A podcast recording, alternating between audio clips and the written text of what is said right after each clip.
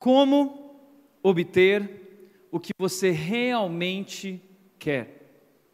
Como obter o que você realmente quer? Essa tem sido a nossa série durante o mês de janeiro, início do ano de 2018, porque todo início do ano nós temos esse costume de fazer uma lista de desejos.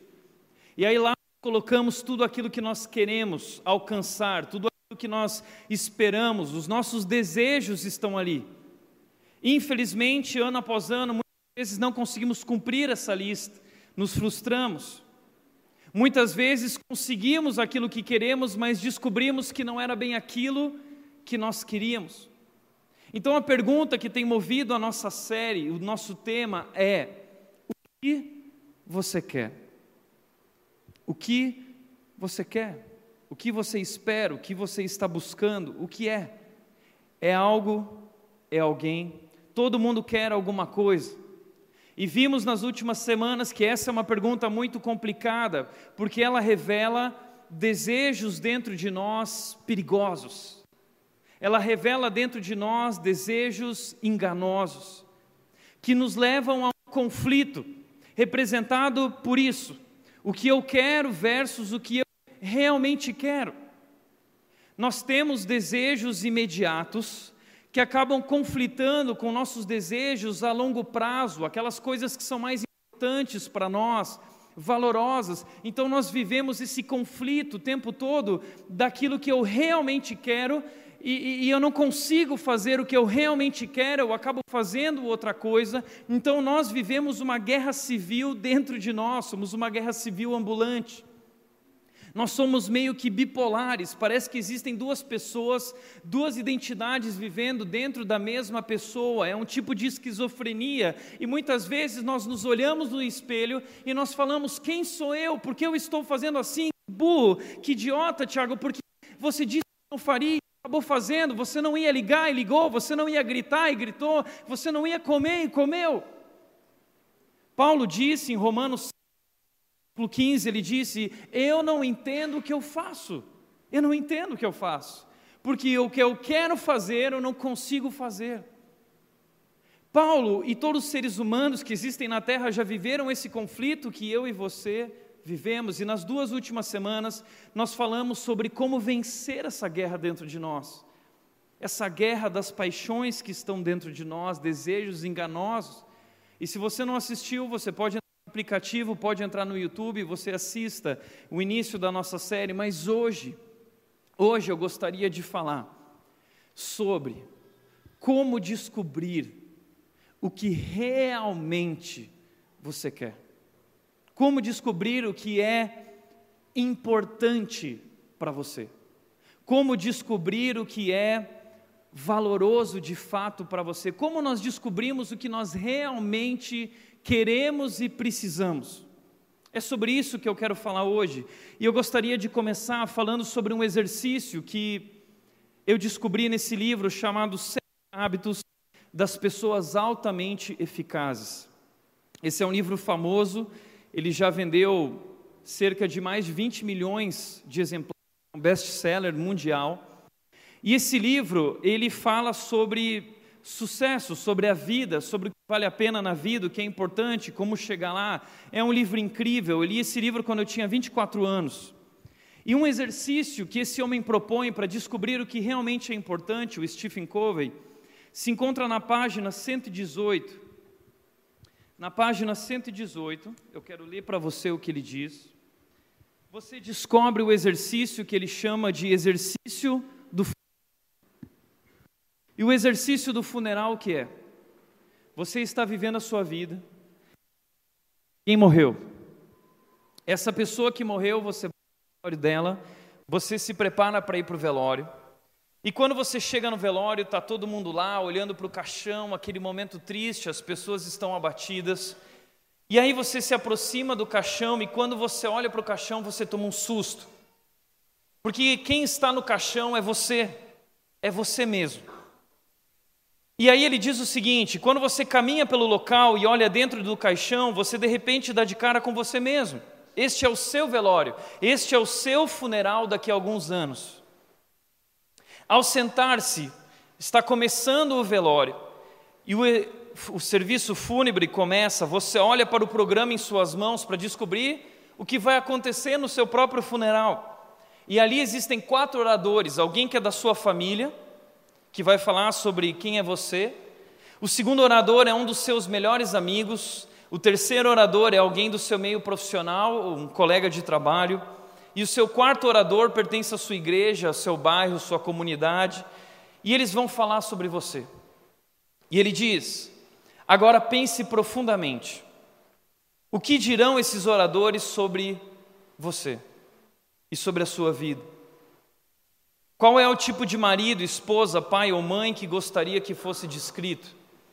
Que tipo de filho, filha ou primo, que tipo de amigo ou colega de trabalho? Que tipo de caráter gostaria que eles tivessem descrito? Quais as contribuições e conquistas você gostaria de ver recordadas? Olhe cuidadosamente para as pessoas à sua volta, que papel você gostaria de ter desempenhado na vida delas? Então ele diz que nesse exercício do funeral, se você fizer esse exercício mental, você vai descobrir os seus valores mais profundos e fundamentais. O exercício do funeral. Bacana isso. Se você nunca fez, experimente. É esse exercício de você pensar no final da sua vida sobre o que você gostaria que falassem a respeito de você, e ali então você vai descobrir o que realmente você quer e é mais importante para você. E sabe o que eu acho tão incrível disso? É porque esse exercício fúnebre do funeral é algo bíblico. Isso é bíblico. Eu quero te mostrar Eclesiastes, o sábio de Eclesiastes, ele disse no capítulo 7, versículos 1 a 2, ele disse: O dia da morte é melhor que o dia do nascimento. Uau, que loucura isso! Porque muitas vezes eu vejo os pais, os novos papais, tendo filhos, e eles ficam tão entusiasmados Washington me contou que quando a Liz nasceu, uma explosão aconteceu dentro dele de amor, de alegria. O dia do nascimento é algo muito especial. Então, como esse homem pode dizer que o dia da morte é melhor que o dia do nascimento? Sabe por que ele diz isso? Ele continua dizendo: é melhor ir a uma casa onde há luto do que a casa onde há festa pois a morte é o destino de todos, os vivos devem levar isso a sério. Nós fugimos desse dia, nós fugimos do pensamento desse momento. Mas o que esse sábio de Eclesiastes ele está dizendo é: não fuja, não corra do dia da sua morte, pelo contrário, leve isso a sério, pratique esse exercício do funeral, pense porque quando estamos diante daquele caixão, nós somos levados a refletir na nossa vida. Você já fez isso? Já viveu essa experiência? Alguém que você amava morreu, algum conhecido, você sofreu, aquilo doeu, mas aquilo te levou a pensar na sua própria vida, na sua construção da vida, isso te levou a uma revisão de vida. É sobre isso que ele está falando. Nós precisamos parar no meio dessa correria e refletir e fazer esse exercício para descobrir o que é a vida, o que vale a pena na vida, o que é mais importante. Por isso, o livro de Eclesiastes é um livro incrível e é o meu livro preferido em toda a Bíblia, porque o livro de Eclesiastes é um exercício de funeral. É sobre isso. Mas é um exercício de funeral que foi feito tarde demais. Um homem que já estava realmente no final da sua vida. E por isso ele praticou esse exercício, porque lhe resta, lhe resta pouco tempo. Então ele olha para trás, ele reavalia a sua vida. E foi nesse momento então que ele descobriu o que era mais importante. Ali, no final da sua vida, mas já era tarde demais. Então ele descobre que ele desperdiçou a vida dele, então ele, ele não pode voltar atrás para reviver, ele não pode voltar atrás para corrigir, ele não pode voltar atrás para construir de novo. Então o que ele faz, vivendo essa crise, ele decide escrever. Ele escreve sobre isso, sobre esse seu exercício, ele escreve sobre essa descoberta do que é mais importante, do que realmente vale a pena, para alertar aqueles que viriam, aqueles que são mais jovens, para que não cometessem o mesmo erro que ele cometeu, para que não desperdiçassem a sua vida como ele desperdiçou. Ele escreve um livro. E nesse livro é tão bacana, porque ele descreve o início da sua jornada, da sua caminhada. Esse homem, nós cremos que quem escreveu o livro de Eclesiastes foi Salomão. Salomão é um jovem, no início da sua história, ele é um jovem de 20 anos, filho de Davi com Batseba, e ele assume o trono tão jovem. E Deus dá a ele sabedoria, Deus dá a ele riqueza, Deus dá a ele recursos. E ele está diante de uma vida cheia de possibilidades com 20 anos. Então ele toma uma decisão. E a decisão que ele toma, ele conta no capítulo 2, versículo 13, ele diz: Eu quero saber o que vale a pena. Agora Salomão não é mais esse homem velho, ele é um jovem. Ele conta a sua experiência quando jovem, quando ele decidiu ir atrás da felicidade quando ele decidiu ir atrás do que era mais importante, ele queria descobrir o que valia a pena debaixo do céu nos poucos dias da vida humana. E ele tinha todas as possibilidades, ele tinha recursos, e ele seguiu esse projeto. E ele diz o seguinte sobre esse projeto: Não me neguei nada que os meus olhos desejaram, não me recusei a dar prazer algum ao meu coração. Tudo que eu quis, tudo que eu vi, tudo que eu desejei, eu comprei, eu obtive, eu trabalhei, eu corri atrás, eu alcancei, tudo. Eu não me neguei nada. Tudo que meu coração desejou, tudo que meu coração queria, tudo que passou pela minha cabeça, eu tive. Imagina isso. Todos os seus desejos, tudo que você quiser. Então ele conta nesse capítulo 2, ele diz que ele partiu numa busca por felicidade, ele partiu numa busca por prazer constante. É o que nós queremos, prazer constante. E ele encontrou isso, diz ele que ele foi atrás de mulheres e ele se envolveu, ele teve 700 esposas. 700 esposas. 300 concubinas, mil mulheres Salomão é o maior pegador da história, e o maior pegador da história está na Bíblia. Olha que interessante isso. Agora, Salomão se relacionou com mulheres de todos os tipos. Mulher, a, a, a, Salomão tinha o seu harém. Mulheres altas, mulheres baixas, morenas, ruivas, loiras, ele tinha todos os tipos de mulheres à sua disposição. Uau! Aquilo que os homens julgam a felicidade, aquilo que as mulheres julgam o homem que eu quiser, a mulher que eu quiser. Salomão teve todo o prazer que um homem pode querer. Salomão não somente fez isso, mas ele partiu numa busca por realização profissional. Ele trabalhou, trabalhou, trabalhou, trabalhou sem parar. E através do seu trabalho, ele construiu, o reino de Israel foi expandido, ele fez acordos políticos, ele se tornou um homem muito grande. E ao trabalhar, ele conquistou muitos recursos materiais, ele tinha muito dinheiro, ele tinha muitos cavalos, ele tinha muitos estábulos, ele construiu templos, ele construiu mansões, ele construiu castelos castelos, ele construiu a casa dos sonhos. Tudo que ele quis. A melhor decoração, o melhor carro, o melhor camelo, o camelo Ferrari ele teve, o camelo BMW ele teve, ele teve tudo, tudo, tudo, tudo, tudo que nós desejamos ele tinha. Ele teve, e ele partiu numa busca por fama e sucesso, e ele se tornou o homem mais famoso da sua época. Salomão, ele estava sempre nos canais de televisão sendo entrevistado pelo Jô Soares, ele estava na revista Exame, ele estava na Você SA, ele estava na revista Caras, no Castelo de Caras, lá que era dele. Ah, Salomão era um homem bem sucedido, seu Instagram tinha uma conta de mais de 100 milhões de seguidores, ele tinha um Facebook que bombava, qualquer coisa que Salomão postava bombava no Facebook, e ele obteve fama e sucesso, seu nome foi conhecido. Tudo que nós julgamos felicidade, tudo que nós buscamos, tudo que nós queremos. Ele viveu isso toda a sua vida, ele se dedicou a isso. Ele queria saber o que vale a pena nessa vida que é tão curta. Mas aí, descrevendo tudo isso, no capítulo 2, ele chega no versículo 11 e ele diz o seguinte: a conclusão dele. Contudo, agora no final da minha vida, quando avaliei tudo que minhas mãos haviam feito e o trabalho que eu tanto me esforçara para realizar, percebi que tudo foi inútil.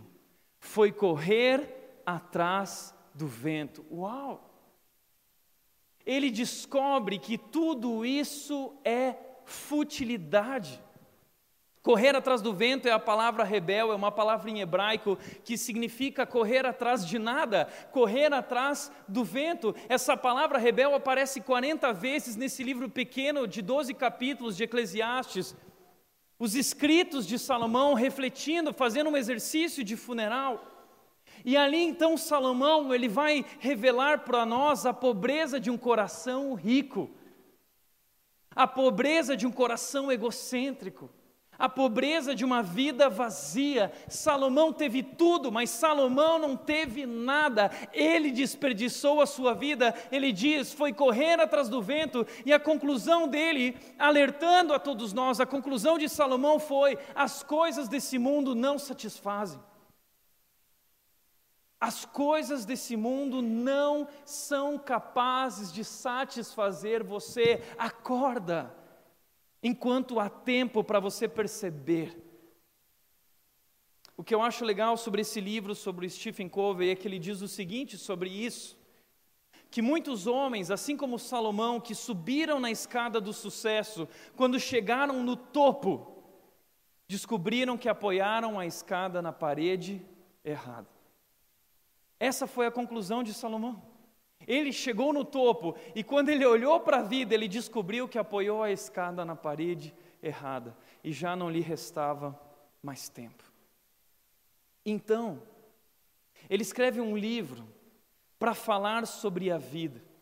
E Salomão, ele está amargurado com a vida. Salomão, ele se tornou um homem azedo porque não há mais tempo, porque ele errou, porque ele fez as escolhas erradas. Mas ele escreve um livro maravilhoso, é um livro azedo, mas eu quero ensinar você hoje a pegar esses limões do livro de Eclesiastes e tornar isso uma limonada gostosa para a sua vida. E eu quero te ensinar cinco conselhos para você viver o mais importante. Salomão vai deixar muitos conselhos, mas eu quero te apresentar nesse livro cinco conselhos para viver o que realmente vale a pena, para descobrir o que realmente você quer e viver o mais importante. O primeiro segredo, o primeiro segredo de Salomão é para viver o mais importante, respeitar o tempo.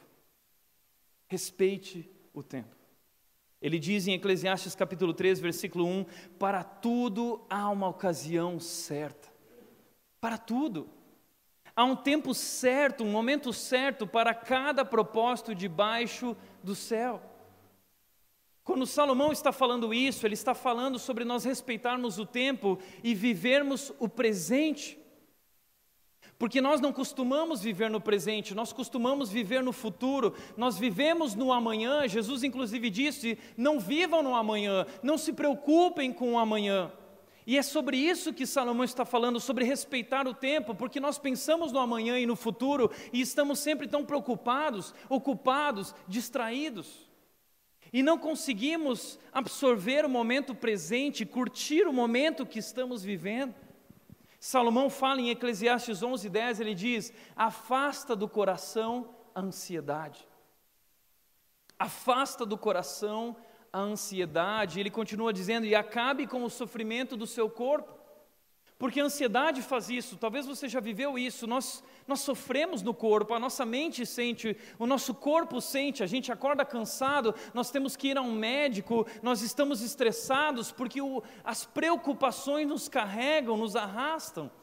E ele diz: afasta a ansiedade, porque a juventude e o vigor são passageiros, ou seja, os momentos da nossa vida passam muito rápido. E cada um deles é muito importante, daqui a pouco você vai se dar conta, já passou. E já passou.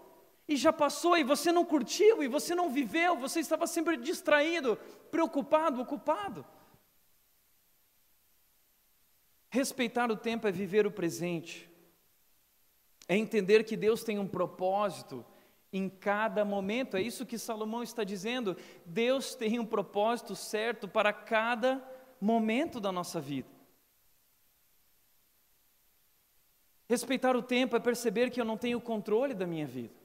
Porque nós achamos que temos, nós vivemos essa ilusão do controle, nós temos pouco controle sobre a nossa vida. Mas eu não tenho, você não tem, mas Deus tem, Deus tem o controle das nossas vidas e Ele está sempre agindo através do tempo.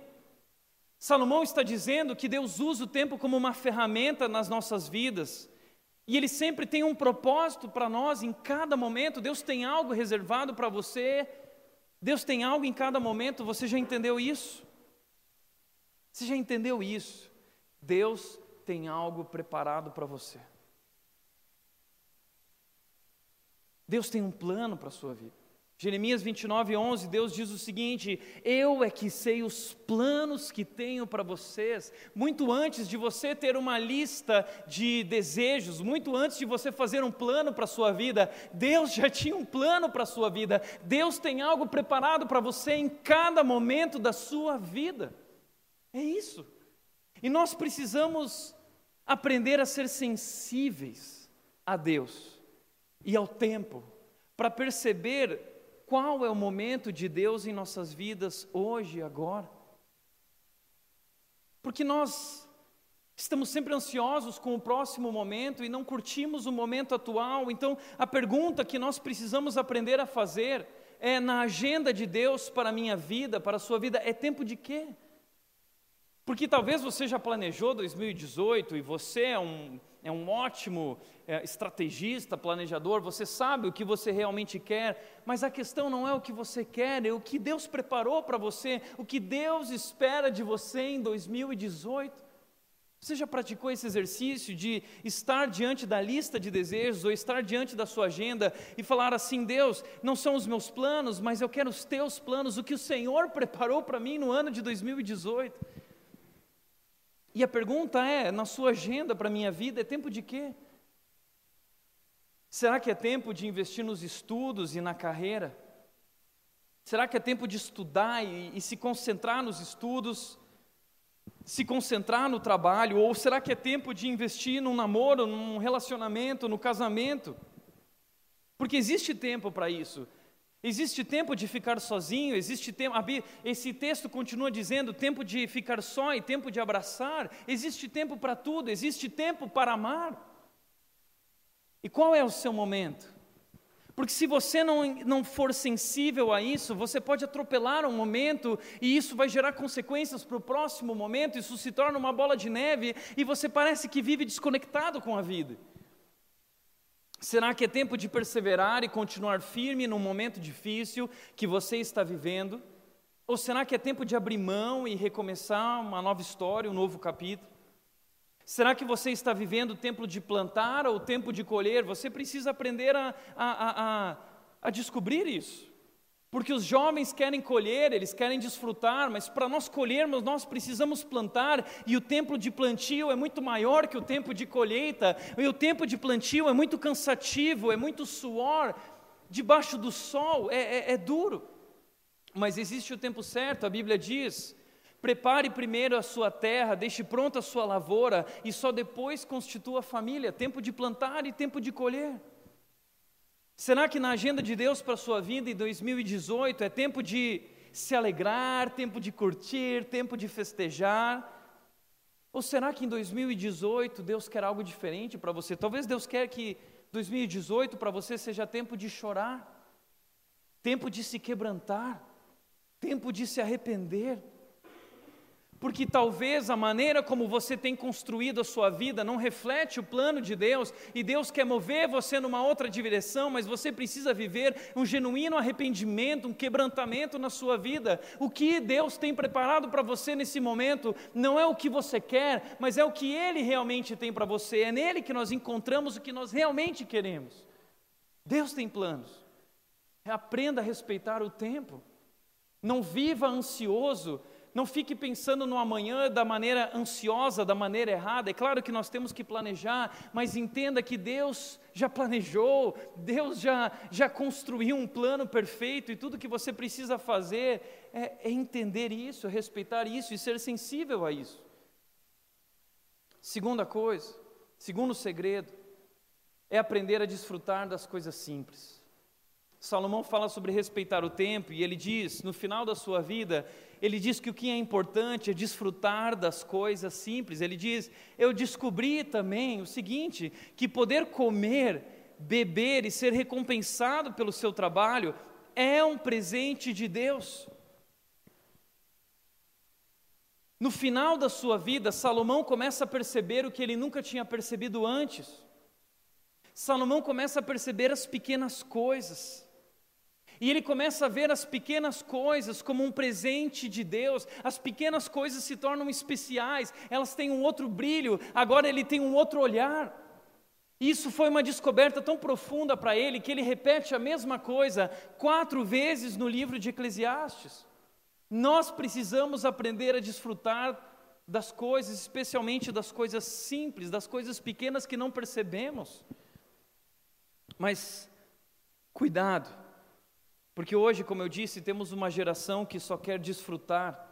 E Salomão não está dizendo que nós estamos no mundo apenas para desfrutar, ele diz que nós temos que trabalhar, ele disse: quem fica observando o vento não plantará, e quem fica olhando para as nuvens não colherá, ou seja, quem fica só esperando a melhor oportunidade nunca vai fazer nada na vida. Ele diz: vá trabalhar, vá construir. Ele diz: por causa da preguiça o telhado se enverga, por causa das mãos indolentes a casa tem goteiras. Ou seja, ele está dizendo: vá trabalhar, trabalhe, a hora de plantar, dê o seu melhor. Mas, nunca esqueça de onde vem o nosso sustento. Por mais que você trabalhe, isso não te garante que tudo irá bem. Lembre-se que nós não temos o controle das nossas vidas, só Deus tem. Mas ele está dizendo que nós não podemos nos perder no trabalho, porque a nossa relação com o trabalho deve ser uma relação de trabalhar e desfrutar. Ele continua dizendo em Eclesiastes capítulo 8, versículo 15, ele diz: Por isso recomendo que se desfrute a vida. Desfrutem a vida, porque vocês estão acumulando essa cultura errada de comprar, comprar, comprar. Ele está dizendo: viva hoje o que você tem, o que você tem vem de Deus, é um presente de Deus. Porque debaixo do sol não há nada melhor para o homem do que comer, beber e alegrar-se. Sejam esses os seus companheiros no seu duro trabalho durante todos os dias da sua vida que Deus lhe der, debaixo do sol. Desfrute as coisas simples, aprenda a ver a beleza das pequenas coisas, aprenda a curtir e ver a mão de Deus em cada detalhe. Porque, infelizmente, isso é algo que acontece, nós costumamos dar valor para as coisas apenas quando nós perdemos ela. Nós só valorizamos as coisas quando elas se vão, e aí já era. Essa semana eu estava mexendo no Instagram e eu vi o Instagram de um dos meus surfistas preferidos, o Kelly Slater. E ele estava com uma menina surfista de 16 anos da Califórnia. E essa menina, ela teve um câncer, recebeu a notícia de um câncer muito grave no cérebro. E ele estava lá apoiando ela, ajudando ela e reunindo pessoas para ajudá-la. Eu achei tão interessante, entrei no Instagram dela, porque uma menina de 16 anos, descobrindo que está nos seus últimos dias de vida, e eu queria saber mais sobre ela, e eu entrei e de repente eu vi várias fotos, e as fotos dela eram tão interessantes. Sabe quais eram as fotos dela? O Instagram dela estava cheio de fotos do sol. Uma foto do sol uma foto de pequenas flores, uma foto do pôr do sol, uma foto de uma caminhada no parque, uma foto do mar, uma foto da natureza, fotos de abraços para todos os lados, ela com pessoas abraçando, aquele abraço forte, um sorriso no rosto. Pergunta: por que só no final da nossa vida que nós aprendemos a dar valor para as pequenas coisas? Porque é só no final da nossa vida que nós percebemos que o sol é tão lindo. Porque só no final da nossa vida nós olhamos para o céu e descobrimos: uau, esse foi o lugar onde eu vivi minha vida toda e eu nem tinha percebido quão lindo era. Porque só no final da nossa vida, uma caminhada no parque se torna algo tão gostoso. Meu pai sempre fez uma oração nas nossas refeições. Meu pai ele fazia a seguinte oração, e você já deve ter ouvido essa oração, muitas pessoas usam, ela é tão linda. Ele dizia: Te agradecemos por essa refeição, Deus, porque ela é prova do teu amor para conosco. Aprender a olhar para coisas simples e banais, como nossas refeições, e ver ali um presente de Deus, ver ali o cuidado de Deus em nossas vidas. Comer, beber, curtir, abraçar coisas simples. Salomão descobriu isso no final da sua vida, na sua vida. Respeitar o tempo, desfrutar das coisas simples. E terceira coisa, terceiro segredo que Salomão descobriu, que o mais importante da vida é investir em relacionamentos. Investir em relacionamentos. Eclesiastes 4:9 ele diz: "É melhor ter companhia do que estar sozinho". Porque muitas vezes, apesar de ter mil mulheres, ele esteve sozinho, porque ele teve mil, mas ele não teve nenhuma. Dizem que Salomão é um homem que sofre porque não conseguiu ter o amor que ele realmente queria. Por isso ele diz no livro de Eclesiastes: ame a mulher da sua juventude. Em Provérbios ele repete isso: ame a mulher da sua mocidade, porque é isso que vale a pena, e curta a sua vida, curta debaixo do sol com a mulher que você ama. Investir em relacionamentos, porque diante da dificuldade que encontramos nos relacionamentos, nós preferimos investir em outras coisas. Nós investimos em bens materiais, nós investimos o nosso tempo no trabalho. Ele diz no versículo 8, ele diz: "Havia um homem totalmente solitário, não tinha filho, não tinha irmão, ele trabalhava sem parar, contudo, seus olhos não se satisfaziam com a sua riqueza." Ele não era feliz, mas ele trabalhava sem parar e ele não investiu em relacionamentos e daqui a pouco ele se viu totalmente solitário. Isso é tão real. Ano passado, a Forbes da China lançou uma história de capa sobre a maior executiva da China que há 27 anos não tirava férias. E essa mulher de 62 anos, uma mulher incrivelmente bem-sucedida, ela disse o seguinte: para fazer do mundo um lugar melhor, um número pequeno de pessoas precisa fazer sacrifícios. Essa moça, que eu prefiro não falar o nome dela, em entrevista, acrescentando que teve que sacrificar sua vida pessoal, o convívio com os amigos e com sua família. Ou seja, ela ingressou nessa empresa quando seu filho era uma criança e ela deixou o seu filho com os avós, e desde então ela deixou de ir nos eventos escolares do filho. O filho se formou na escola, ela não foi na formatura. O filho se formou na universidade, ela não foi na formatura, ela não estava lá porque ela tinha algo mais importante. Mas e no final da sua vida, como será? A nossa sociedade imediatista não nos faz pensar a longo prazo. E nós abrimos mão de relacionamentos e de investir nisso, abrimos mão de casamento porque nós não pensamos a longo prazo. Uma pesquisa feita com pessoas acima dos 60 anos descobriu que quando as pessoas chegam nessa fase, nesse momento da vida, o que elas mais valorizam é família. Relacionamentos aquecidos na família. Isso combina com a Bíblia, porque a Bíblia descreve a felicidade, o homem plenamente feliz, bem-sucedido e próspero no Salmo 128. E a imagem que a Bíblia traz de alguém que vive a maior felicidade do mundo é um homem sentado na mesa com a sua esposa, com os seus filhos e com os filhos dos filhos, e ali eles estão felizes e Deus os abençoa e Deus está com eles e eles são tão felizes, tão satisfeitos. É sobre isso. Eu vejo na vida do meu pai e da minha mãe, uma chavinha virou na vida deles depois dos 60, quando nasceram os netos. A vida deles, o foco deles se tornou uma família, eles querem estar perto dos filhos, eles querem estar perto dos netos, a vida se tornou isso para eles, sabe por quê? Porque é só no final da nossa vida que nós descobrimos o que realmente é importante, mas muitas vezes aí já é tarde demais e estamos totalmente solitários, porque preferimos investir nos nossos desejos, porque fomos egoístas, porque fomos egocêntricos, porque abrimos mão de qualquer relacionamento, tão logo exigia renúncia, tão logo exigia sacrifício. Porque amar não é fácil, Essa é a nossa dificuldade. Nós banalizamos os relacionamentos através das redes sociais. Hoje, ter amigos é você convidar um amigo no Facebook. Se essa pessoa te faz algo que você não gostou, você vai lá e eu excluí do meu Facebook, agora ela não é mais minha amiga. Então, nós não sabemos mais nos relacionar. E é tão difícil investir em relacionamento, sabe por quê? Porque amar dói. Amar dói. Porque quem quer amar sem sofrer não vai amar. Eu sempre digo que relacionamento gera treta. Relacionamento gera treta, relacionamento gera conflito. Porque nós somos tão diferentes, e no começo você dizia: Nossa, ela é minha alma gêmea, ele é minha alma gêmea, ela é tão maravilhosa, uau. Mas é uma coisa inevitável no casamento é você não se frustrar com a pessoa que você casou, porque ela não é tudo que você pensava. Ele é um pecador, ela é uma pecadora. Milor Fernandes, ele disse o seguinte: quão admiráveis são as pessoas que eu não conheço. Ah, se você soubesse quem eu sou, é. Ah, se você soubesse quem eu sou, ah, se você conhecesse a Nath, ah, se você conhecesse qualquer um aqui, nós somos imperfeitos.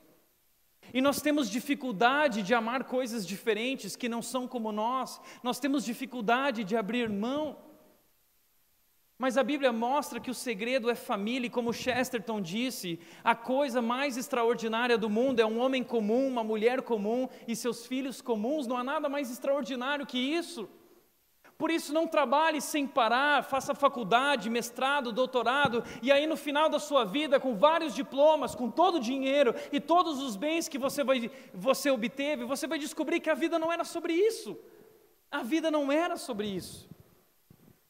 E isso deveria influenciar a nossa maneira de viver hoje, de escolher, de trabalhar. Deveria influenciar a nossa maneira de escolher um companheiro, uma esposa, um marido, um namorado, uma namorada.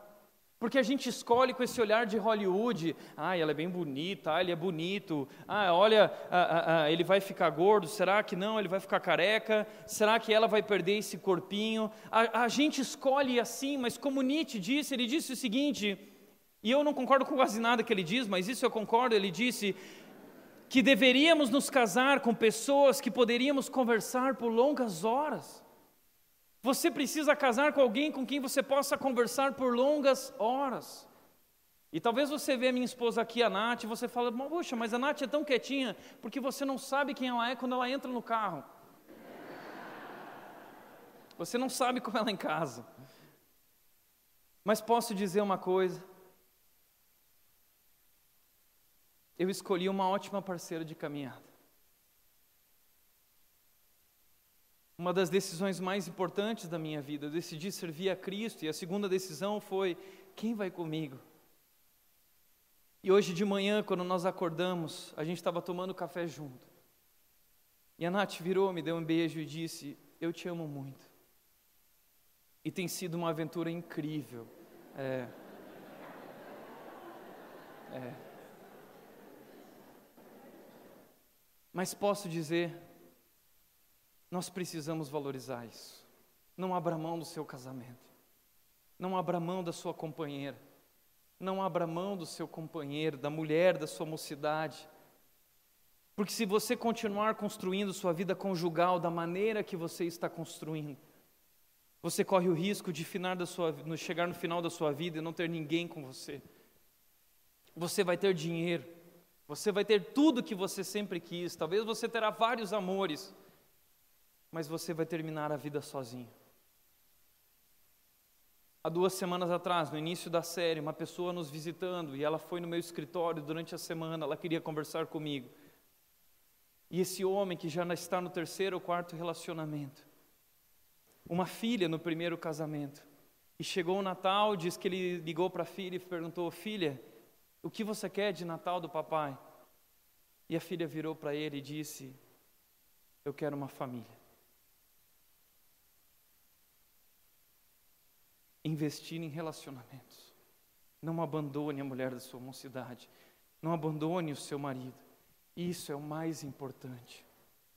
Quarto lugar, a quarta coisa mais importante para Salomão, descoberta dele, cultivar um coração grato Cultivar um coração grato. Ele diz em Eclesiastes 5, 19 a 20: E quando Deus concede riquezas, quando Deus dá bens e alguém o capacita a desfrutá-los, a aceitar a sua sorte, a ser feliz em seu trabalho, isso é um presente de Deus.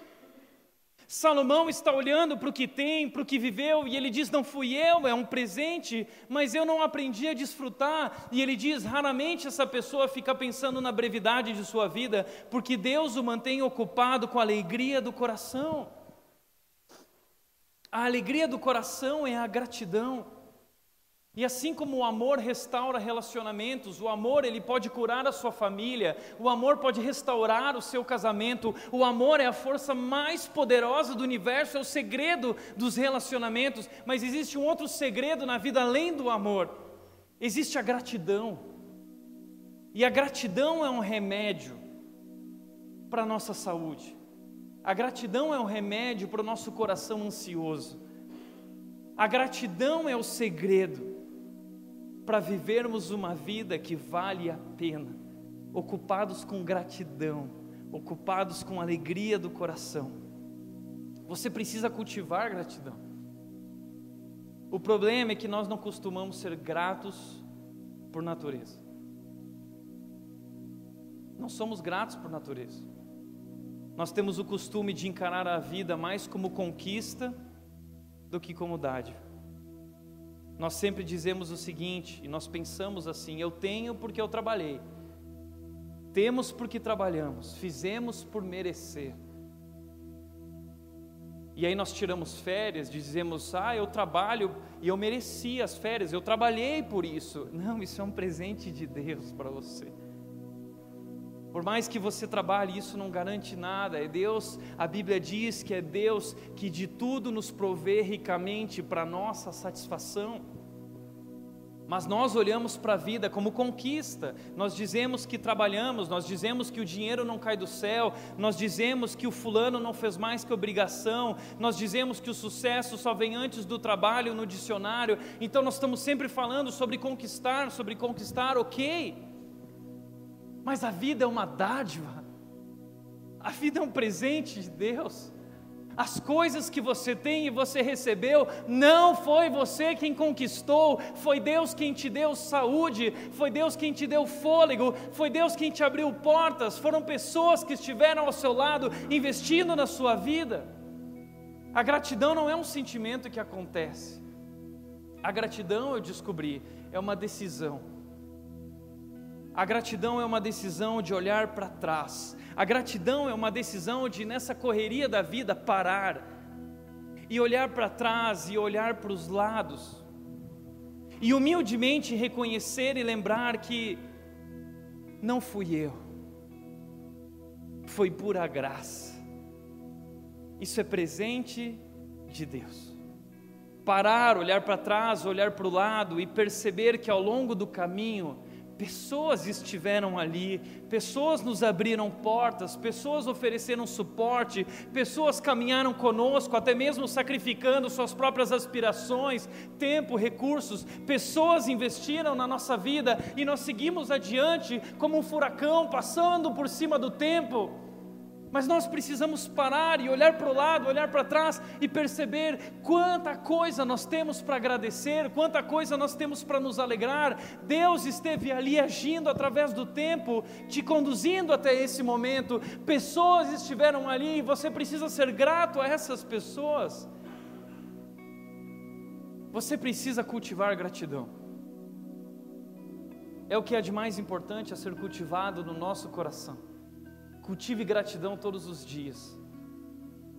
Essa semana eu entrei no carro e foi uma semana incrível para mim e para a Nath, porque Deus nos concedeu tantos presentes e eu entrei no carro, ela já começou a, a contar e a chorar, e nós chegamos em carro e juntos nós choramos mais um pouco e nós nos alegramos em Deus e nos alegramos. Então eu tomei uma decisão. Eu peguei um pote lá em casa e eu disse para a Nath o seguinte: amor, esse ano nós vamos cultivar gratidão. Deus tem nos abençoado tanto, são tantos presentes. E nós pegamos alguns post-its, um bloquinho, e nós tomamos a decisão de todo dia chegar em casa e escrever nesse bilhetinho uma gratidão. reconhecer os presentes que Deus tem nos dado. E não é um potinho de gratidão, é um potão, porque eu sei que no final do ano esse pote vai estar cheio e a ideia é que a gente vai abrir esse pote no final do ano e nós vamos louvar a Deus e, e vamos relembrar tudo que Deus fez dia após dia, presentes de Deus na nossa vida e cultivando gratidão todos os dias, reconhecendo o cuidado de Deus. E você tem que conversar com a Nath porque ela está me regulando. Às vezes eu quero colocar dois, três, quatro bilhetinhos e ela não deixa. Ela diz que é um por dia. Mas cultivar a gratidão é um exercício que vicia. É um exercício que te faz abrir os olhos e perceber coisas que você não percebia. É um exercício que te torna sensível para perceber o mover de Deus na sua vida. Cultive gratidão. E por último, a última descoberta de Salomão.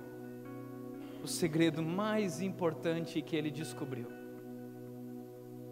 colocar Deus em primeiro lugar. Ele diz, Eclesiastes 12:1, lembre-se do seu Criador nos dias da sua juventude.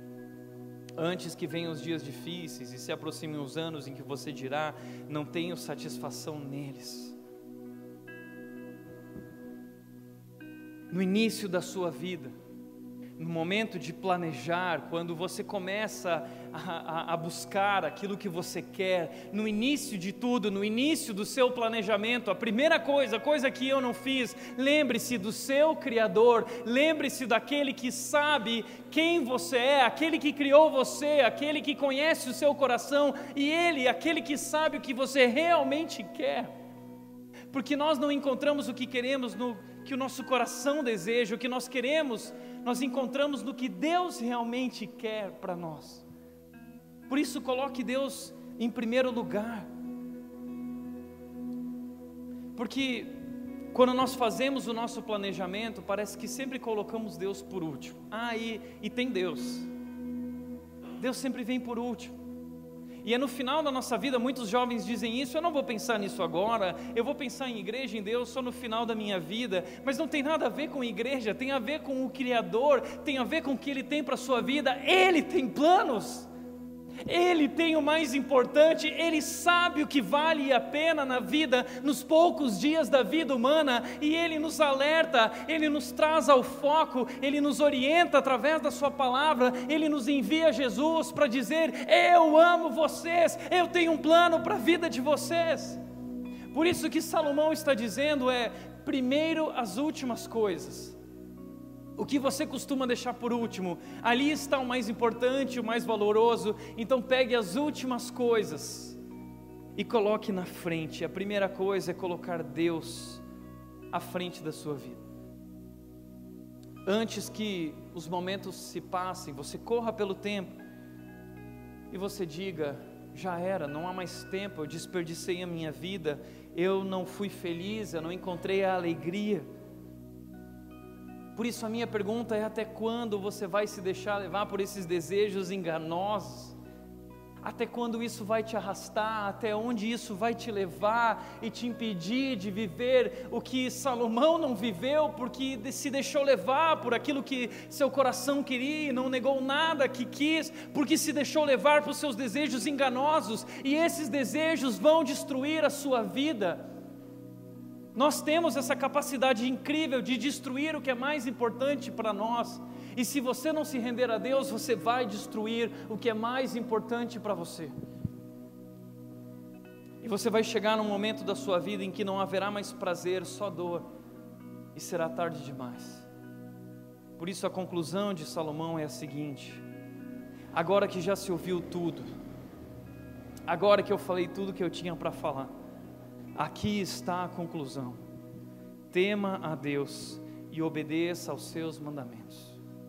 Viva intensamente, viva intensamente, mas não esqueça que há um Deus que ama você, que planejou a sua vida e que já escreveu os dias da sua vida, e tudo que você precisa fazer é amar esse Deus e seguir esse Deus e obedecer aos seus mandamentos, a sua palavra, que é vida. Davi, o pai de Salomão, ele disse: A tua palavra é luz que ilumina o meu caminho. A palavra de Deus nos mostra o que é mais importante, o que é mais valoroso. Viva intensamente, mas não esqueça disso que Salomão diz aqui, porque isso é o essencial para o homem. Viva intensamente, mas nunca esqueça que a sede da sua alma é sede de Deus. Salomão disse em Eclesiastes 3, 5. Salomão diz mais ou menos o seguinte: Deus colocou um anseio no ser humano. Esse anseio é o anseio pela eternidade, mas o homem não consegue compreender isso. Isso quer dizer que esse anseio é esse buraco, esse vazio dentro de nós, que clama por algo, que está buscando, vive essa busca infindável esse anseio é anseio da eternidade. A Bíblia diz que a eternidade é, João 17,3 diz: a eternidade é conhecer a Deus e a Jesus Cristo, a quem Ele enviou. E posso te falar uma coisa: você não precisa esperar a eternidade para conhecer a Deus, você não precisa esperar a eternidade para ter um relacionamento com Jesus, você pode fazer isso agora, e isso é o essencial para nós. Isso é o essencial. Viva isso. Busque a Deus, busque a Jesus, coloque Ele em primeiro lugar na sua vida.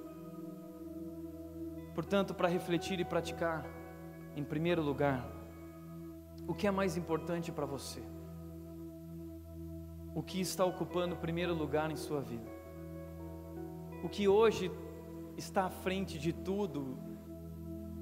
Isso pode destruir o plano que Deus tem para a sua vida. Toma cuidado, coloque Deus à frente. O que é mais importante para você? E o que está ocupando o lugar que devia ser dele na sua vida? Segundo, o que te impede hoje de viver o plano de Deus e se render completamente ao seu controle? O que tem te arrastado? O que tem te carregado? O que tem te seduzido? Qual desejo te sabotou e te impediu de viver o que você realmente queria ou o que Deus realmente quer? E a outra pergunta é: até quando? Até quando você vai permitir isso? Até quando? Quando for tarde demais, porque deixa eu te dizer uma coisa: você só tem uma vida e depois a eternidade. Mas a nossa vida aqui na terra é uma construção para esse momento na eternidade. Renda-se a Deus, entregue-se ao controle dEle. O controle dEle é maravilhoso, Ele é um Deus amoroso. Deus que derramou seu amor e sua graça sem fim sobre nós.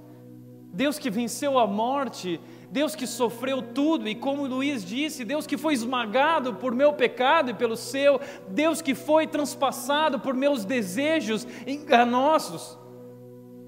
Jesus Cristo levou sobre si aquilo que eu quis e que destruiu a minha vida, para que eu pudesse ser livre, para que eu pudesse ser feliz e viver o plano que Ele tem para mim porque nós erramos, nós nos enganamos, nós escolhemos aquele fruto. Ele era atraente, ele era desejoso, mas ele era amargo. Ele destruiu a nossa história, a nossa vida. Mas Deus envia o seu filho e Jesus Cristo entra na terra para me salvar da minha escolha errada, para me salvar de mim mesmo, dos meus desejos enganosos. Que Deus, que Deus. Terceiro e último Deus já concedeu muitos presentes e bênçãos em sua vida. Ah, pode ter certeza. Infelizmente, talvez muitos aqui só vão perceber isso no final da vida, como Salomão, vão dizer: puxa, isso era um presente de Deus, puxa, isso era um presente de Deus. Você não precisa esperar até o final da sua vida para dar valor às coisas que são importantes e perceber o brilho e a beleza que há nas pequenas coisas. Você pode ser grato hoje e cultivar gratidão todos os dias, isso vai transformar a sua vida, a sua história, a vida da sua família, o seu casamento a sua carreira. A gratidão é um segredo que transforma as nossas vidas. Encha a sua vida de gratidão, encha a sua vida de amor e viva muito mais. Agradeça, desfrute. É isso. Amém? Feche os teus olhos.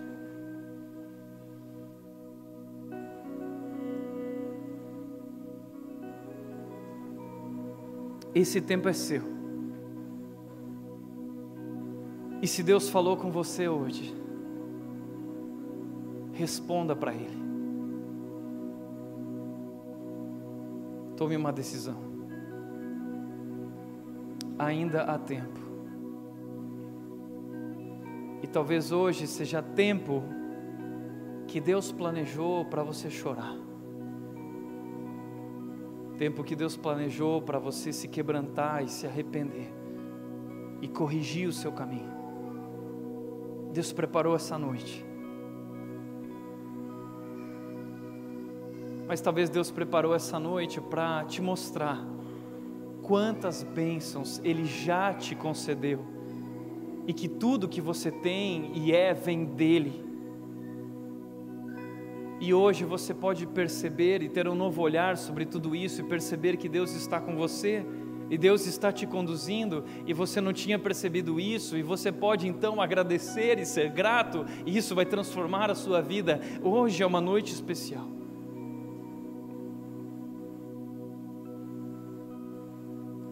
Hoje Deus através da vida de Salomão e do seu exercício de funeral, ensina para você o que é mais importante. Nunca esqueça disso. Assuma um compromisso com Deus.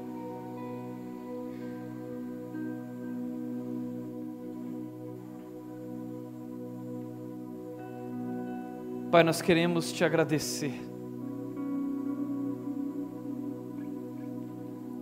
Porque nós somos tão pecadores, dentro de nós há algo errado, estamos quebrados, nossos desejos são tão enganosos, tão perigosos, e nós temos destruído nossas vidas e o que é mais importante para nós, mas graças a Deus por Jesus Cristo, nosso Senhor e Salvador, que veio nos libertar e nós queremos viver uma nova vida. Tua palavra diz em 2 Coríntios, Paulo disse: As coisas velhas já passaram e eis que tudo se fez novo. É isso que nós queremos viver hoje aqui. Eu sei que há pessoas aqui hoje, Deus, que precisam que tudo seja feito novo. Derrama sobre nós o teu espírito, Deus. E que o teu espírito transforme nossas vidas em uma nova história e que daqui possa ser diferente. Que nós possamos viver os teus planos e não os nossos planos, os teus desejos e não os nossos desejos, o que tu tens para nós guardado e reservado melhor em ti. E derrama sobre nós, Pai, a tua graça sem fim, o teu amor sem fim, o teu poder sem fim transformador, Pai. Nós te agradecemos em nome de Jesus, em nome de Jesus. Amém, Deus.